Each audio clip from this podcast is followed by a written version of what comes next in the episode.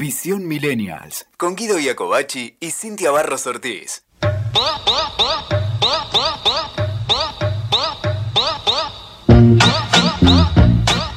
El Chavo del Ocho es una de las series de comedia que cuenta con siete temporadas y que aborda enredos, confusiones graciosas e interacciones de un grupo de personas que habitan una vecindad. En esta viven la mayoría de los personajes principales, excepto el señor Barriga, su hijo ñoño, Godínez, el profesor Girafales y la Popis. Seguro sabes de quiénes te hablo. Hace unas semanas se dio a conocer mundialmente la noticia de la interrupción de las transmisiones en toda Latinoamérica y esto causó gran reacción de los fanáticos en todos los continentes.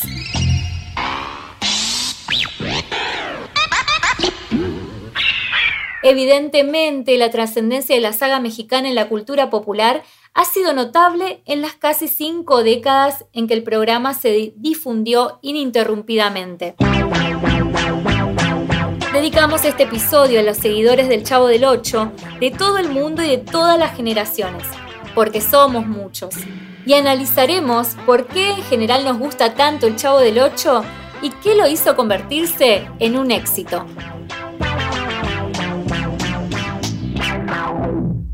Yo una vez vi un gato con un solo ojo. Estaba tuerto. No, Fenómeno. tampoco. Entonces, ¿por qué es que viste un gato con un solo ojo? Porque me tapé el otro.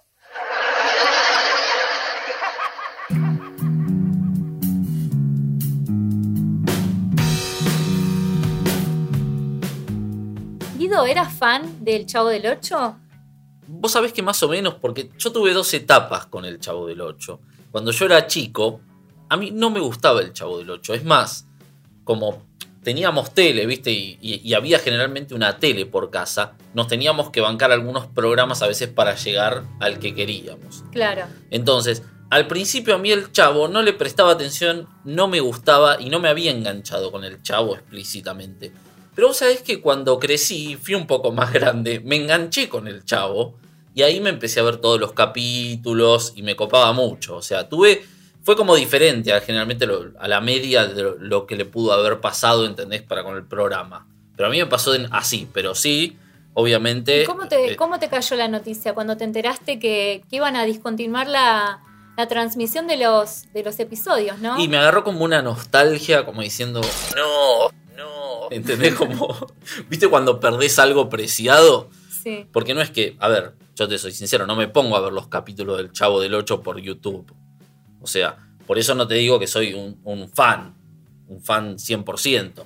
No, y no los vería tampoco por YouTube. Pero viste cuando a veces, eh, qué sé yo, prendiste la tele por alguna de esas razones, enganchaste el Chavo del 8, lo entras a ver y te acordás y te morís de la risa. Es que sin dudas el chavo tiene algo que a uno lo, lo cautiva. Y vos de que estás del otro lado seguro te sentís identificado con lo que he seguido. Y bueno, también comparto, ¿no? Mi sentir. Yo también me sentí nostálgica porque realmente a mí sí, ya desde chica me gustaba el chavo y lo, lo veía por mis papás. O sea, mi papá re fanático. Hasta el día de hoy, hasta el último episodio que pasaron, el último día de la transmisión, se, ve- se vio el chavo. Y bueno, ahora saber que vamos a prender la tele y no van a estar más los capítulos, la verdad que, que se genera como esta nostalgia. Bueno, pero esto es como decís vos. Es, es raro prender la tele y por más de que no lo mires el capítulo, no, no enganches en algún zapping o en algo por el estilo al chavo. Va a ser muy raro. Sí, va a ser raro. Y bueno, no fuimos los únicos, te cuento, y vos que estás allá del otro lado escuchando este podcast de Visión Millennial, eh, no sos el único, no sos el único. Te, les cuento, te cuento, Guido, te cuento, oyente, te- les cuento a todos los que nos escuchen eh, ahora, después, más tarde, no sé, en el momento que, que pongan play a este podcast, porque eso es la magia del podcast, ¿no? Que nos pueden escuchar en cualquier momento, que hubo un fin de semana donde se presentó como, como tag más popular el no te vayas chavo. El no como te- el capítulo. Claro, como el no te vayas chavo. Ustedes se van a acordar de eso, de eso, Que ¿no? se iba con la bolsita. Claro, ¿te se iba con su bolsita, con su poca, poca ropita que tenía. Es que yo siempre tengo la culpa de todo. No, no te vayas, chavo. Muchos usuarios de Twitter mostraron su descontento porque sus canales locales discontinuaron, como te veníamos contando, la emisión del clásico show cómico.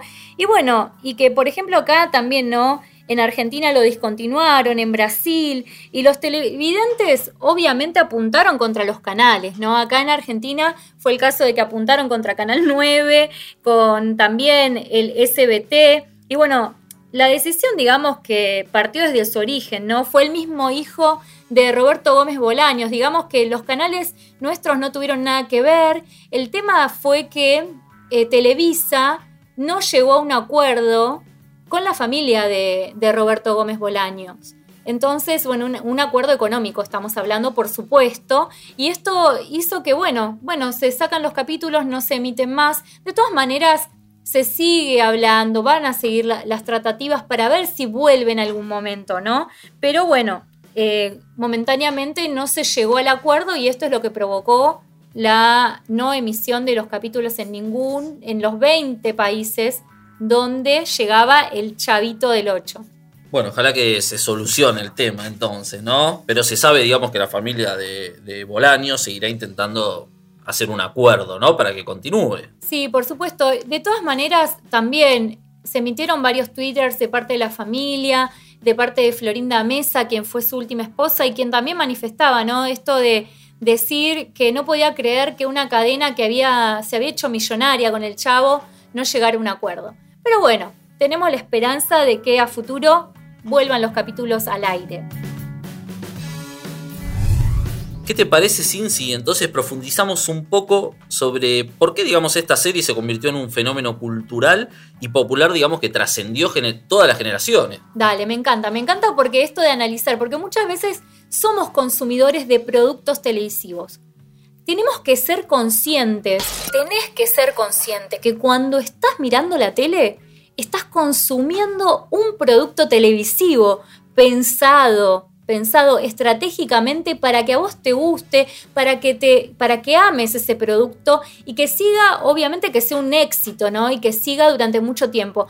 Casi nunca lo pensamos de esta manera, pero hoy te invitamos a que lo pienses junto a Guido, junto a mí, de esta manera. Bueno, un pero- producto televisivo. ¿Por qué amábamos tanto al chavo?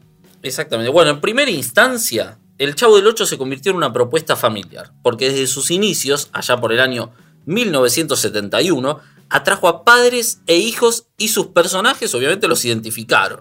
Sí, Analicemos un poco personaje por personaje. me encanta, me encanta. Personaje por personaje, vamos, va.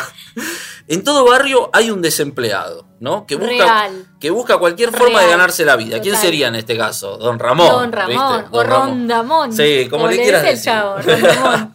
Y se reenojaba Don Ramón cuando le decía. Exactamente. Siempre en el barrio tenemos uno de esos, ¿viste? Después, una viuda cuyo estatus cambia y debe resignarse a vivir en una vecindad, ¿no? El caso de Doña Florinda. Sí. Un niño de escasos recursos que hace los mandados a sus vecinos y que cuenta con un grupo de juego en el que comparte travesuras, ¿no? En este caso sería el protagonista, el chavo. Que vivía en su, en su barril. Claro, exacto. Bueno, tenemos a la señora enamoradiza, ¿no? Eh, eh, a, la, a la bruja del 71. Sí.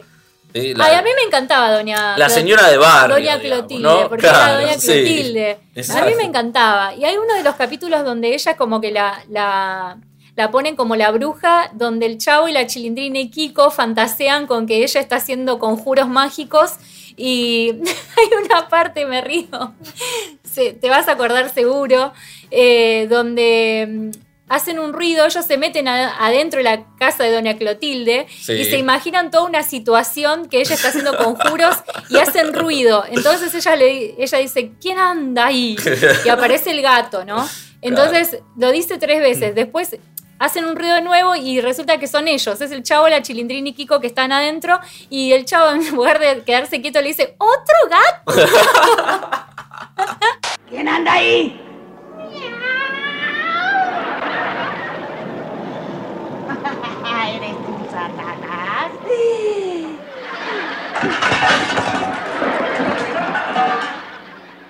¿Quién anda ahí?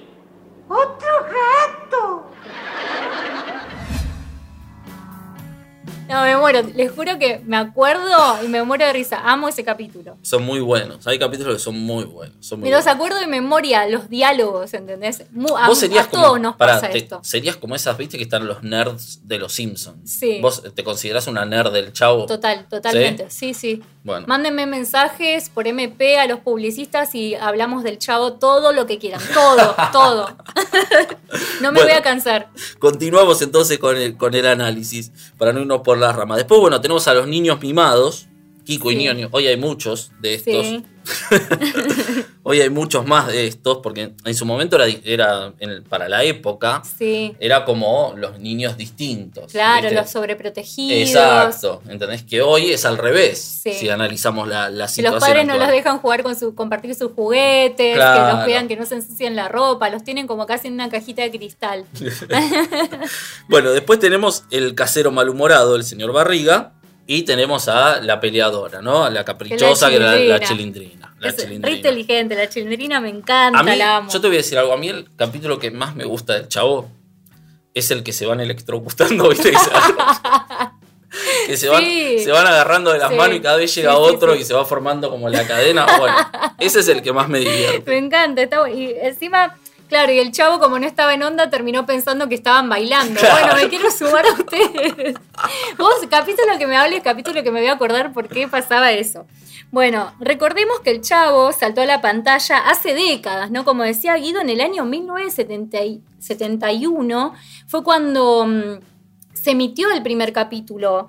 Y, y bueno, y que tuvo una identificación primaria, ¿no? Se suman los recuerdos de infancia de nuestros padres, digamos, la identificación primaria se produjo con nuestros papás y hasta con nuestros abuelos que también los llegaron a ver, ¿no? Y es ese, ese recuerdo, esa nostalgia de la niñez que ellos vivieron, que ahora, por supuesto, sus- los padres nos han compartido a nosotros, ¿no? Y que nosotros también de alguna manera, si bien quizás ten- tenemos una vida más de ciudad y más no de estar como en, en una vecindad o cosas así, es como que mamamos todo eso. Che, Sin, ¿sabés qué se me vino a la mente con esto que hablabas? Vos fíjate, el, el primer episodio se emite en 1971 y también estaba La Bruja del 71. ¿Habrá sido casualidad eso? Y habría que ¿Eh? averiguar. Habría que analizarlo ese también. ¿eh? Es un dato que no tenemos acá, pero estaría bueno investigarlo. Puede ser. Es un De dato- todas maneras, el 71 es porque ella estaba en la en, digamos, en el número 71. Pero el 71 por algo Puede estaba ser, ahí, ¿eh? puede Puede ser. ser. Podemos Ojo al piojo, ¿eh? Sí, sí. Hay que investigar. Hay que investigar, exacto. Bueno, así, digamos, es la. es- Esta, todo esto que estamos comentando, digamos, es la razón por la cual seguimos viendo, ¿no? Al Chavo del 8. Bueno, sí, y ahí es la razón por la cual seguimos viendo la producción, ¿no? Eh, así hayan pasado cuatro décadas y así pasen, yo creo que van a pasar cinco o seis décadas y lo vamos a seguir viendo, nos vamos a seguir acordando. Eh, digamos que este es un producto televisivo porque más allá de que sea una serie, digamos, que amamos, debemos clarificar que es un producto pl- planificado obviamente con marketing y mucha publicidad. Exacto, está bueno que aclares esto y que aclaremos esto para que del otro lado comprendas, vos que estás escuchando, por qué muchas veces tendemos a amar algo sin darnos cuenta, ¿no? Que hay todo un detrás, un trasfondo, y que si eso surgió y se instaló popularmente de forma tan arraigada, porque es tan arraigado, real, que uno hasta siente nostalgia, como veníamos comentando desde un principio, es porque hubo un contexto que lo propició, ¿no? Un terreno que lo dejó florecer. Porque si esto no, no hubiera una, identificación por parte del público para que se haga tan popular, eh, se hubiera secado como un árbol en un terreno que no es fértil. Entonces, de alguna manera está bueno no entender que había un contexto social en su momento cuando recién arrancó el Chavo del Ocho, en el año 1971, lo vuelvo a repetir para que no te lo olvides, para que lo tengas bien presente, eh, que, que propició, ¿no? Un terreno propicio para que esto eh, florezca.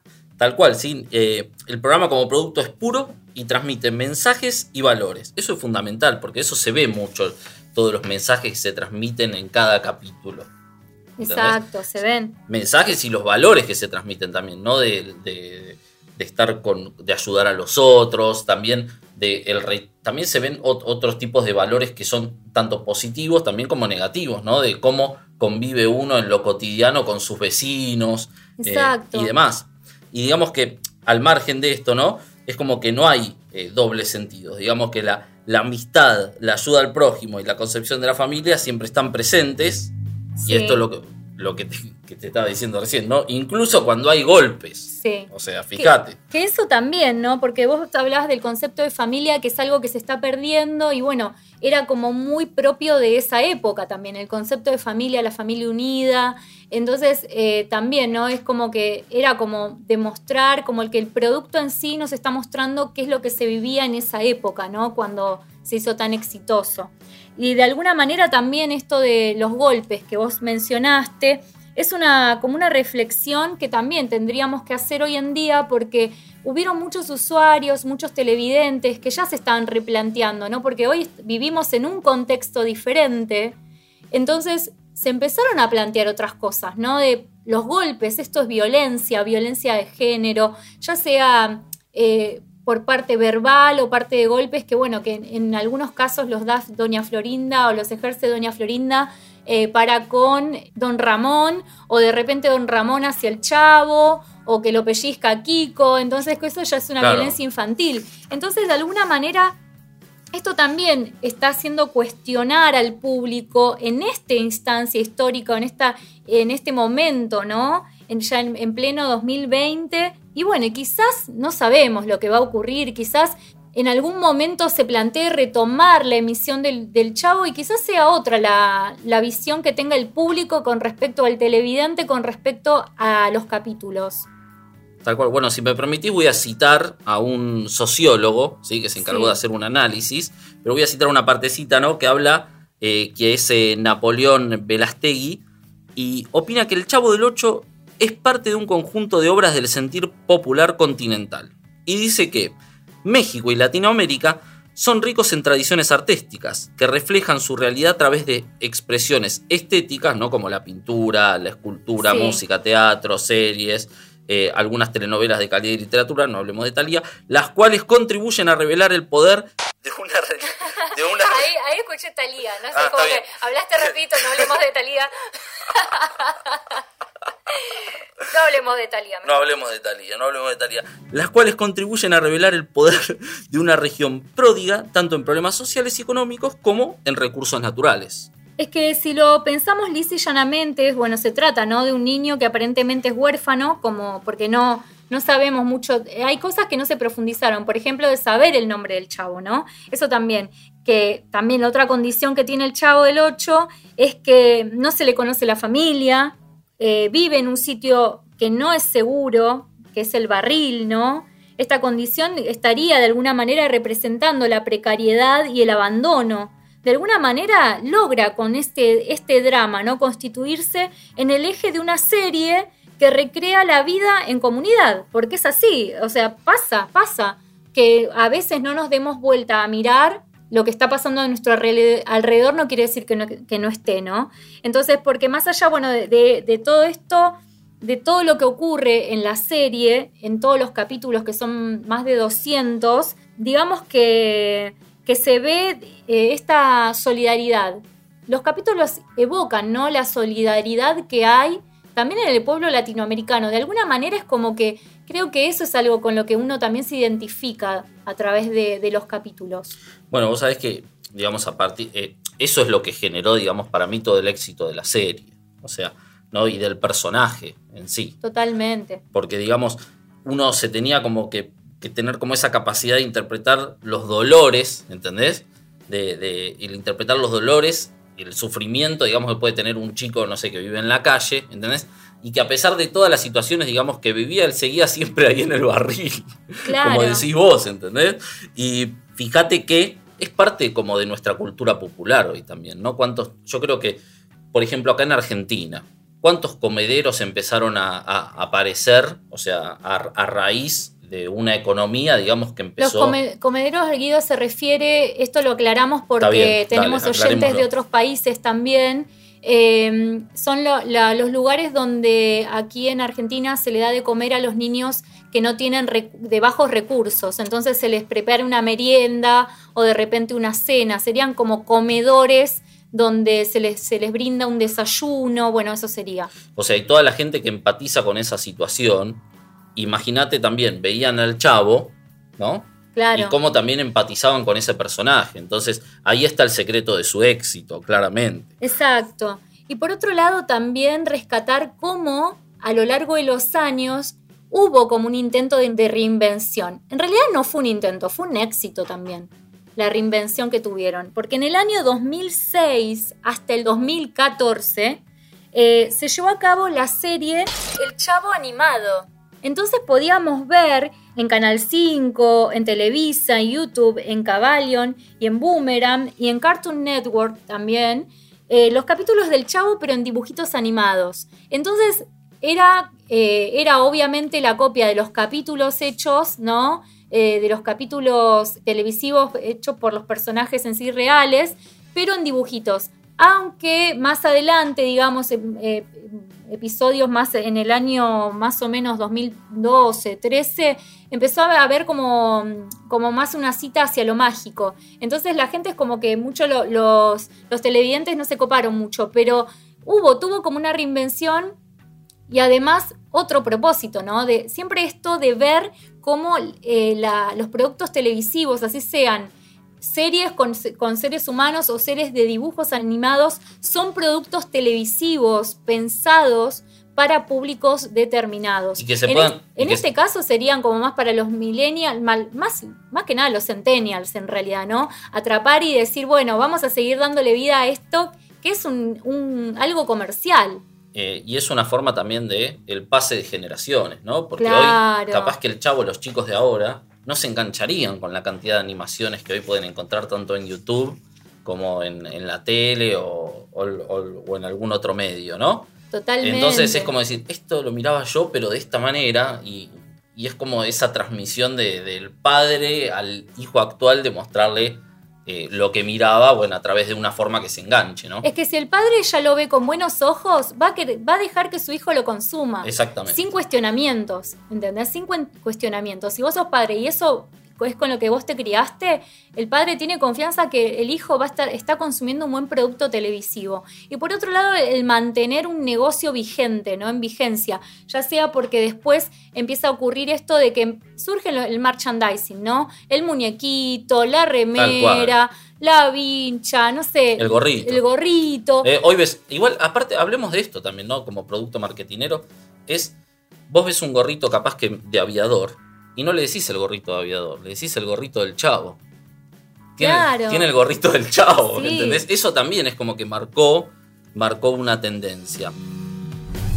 Así que bueno, como dijo sin antes, que le encanta hablar del chavo, si te gusta realmente el chavo y tenés ganas de conversar con nosotros, Escríbanos. eh, escríbanos, dejanos una opinión en eh, Instagram, arroba los publicistas. Sí, escríbanos por privado y nos cuentan a ver qué opinan de este podcast, qué es lo que les gusta del chavo. Cuéntenos, porque la verdad que nos interesa mucho, sobre todo porque eh, nos gusta analizar, ¿no? Y ver, a ver qué es lo que fue, por qué fue un éxito, qué es lo que nos fue gustando nuestra generación millennial, si ya son millennials que tienen hijos centennials o son de otra generación y tienen hijos centennials, cuéntenos, cuéntenos a ver si a ellos les gusta también, ¿no? A ver cómo, cómo sigue instalado, como para que descubramos entre todos cómo sigue instalado de alguna manera en, eh, en nuestra sociedad y popularmente el Chavo del Ocho.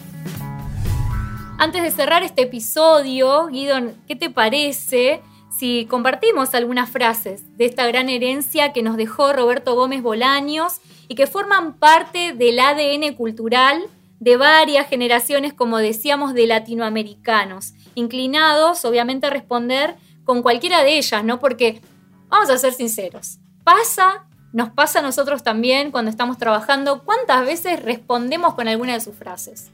Cuando hacemos algo. Ocurre, o vas por la calle y escuchás que alguien dice eso, o estás en un chat de, de WhatsApp y alguien te, te responde con una frase del chavo. Es como que todo el mundo conoce la, la frase y no hace falta aclarar, ¿entendés? Esto nadie, nadie se queda como pensando cuando vos tirás la frase, todos la reconocen, todos. Todos, todos, tal cual. O, o te man- están también, viste que ahora está la movida de los stickers en WhatsApp y demás también. Sí, los no, stickers los con stickers con la frase del chavo y con la carita del chavo también re- re- Exacto, se remueven. También, se exacto. remueven. Bueno, empiezo entonces. Una de las frases, ¿no? Y creo que es la más popular. Contemos en qué momentos también lo. Se van a acordar igual, te vas a acordar igualmente cuando las diga, las digamos. a qué contexto respondían. Pero vamos a aclararlas igual. El famoso fue sin querer queriendo. no me sale la voz ni en pedo, pero no importa, ¿no? Y eso era cuando el chavo, digamos, se mandaba una macana y, Sí. y bueno, y tenía que disculparse. Sí, tal cual. Después estaba también el... Tómalo por el lado amable. Esa también. No me maten con mis imitaciones, pero era algo así. El chavo, bueno, esta repite cada vez que enfurece a alguien, Claro. ¿no? Específicamente a don Ramón también. Claro, y acá cuando se pelea con los chicos, tipo la chilindrina o Kiko, ¿te acordás? Es. Bueno, pero no te enojes. Es así. Bueno, pero no te enojes. Sí, Sí, sí. me encanta. Eso los ponía locos a los otros. Eh, después, a esta le estoy leyendo y me, me río ya. Lo último que se pierde es la barriga, señor Esperanza. Esa- Sí. es buenísima. Esa se le decía al señor Barriga, el trasero de la Es vecindad. muy buena esa. Esa es muy buena. Bueno, este, después estaba. Pues al cabo que ni quería. Acá cuando, ¿no? Cuando le, le- se querían negar cosas con Kiko. Somos malísimos, Guido, me parece, haciendo, tratando de imitar ¿Eh? las voces del chavo. Pero bueno, nos- perdonen, No perdonen. nos podemos concentrar porque nos reímos cuando. Perdónennos. todo yo, todo yo, todo yo. Eso también. Mientras Sí. peleaba, pataleaba en el piso de la vecindad cuando debía hacer algo que no quería. Tal cual. Después estaba aguas, aguas. Era la expresión, digamos, que usaba el chavo cuando había como una situación eh, de peligro. Después tenemos primero muerto antes que perder la vida. Eso grita el chavo enfundado a una escoba con la que juega como si fuera un arma mientras corre a esconderse. Tal cual. Y bueno, esta es otra épica también. Que dice, la venganza nunca es buena. Mata el alma y la envenena. Es muy buena esa, esa yo la sigo diciendo, esa la digo siempre. Y bueno, esto es lo que fue el chavo, acordate que, mm, que todo, todo lo que miramos en la tele, todo tiene como una estrategia, como te decíamos con Guido. Y en conclusión a lo que analizamos como producto televisivo, el Chavo del 8 logró instalarse popularmente porque claramente en las sociedades latinoamericanas tenemos un factor en común.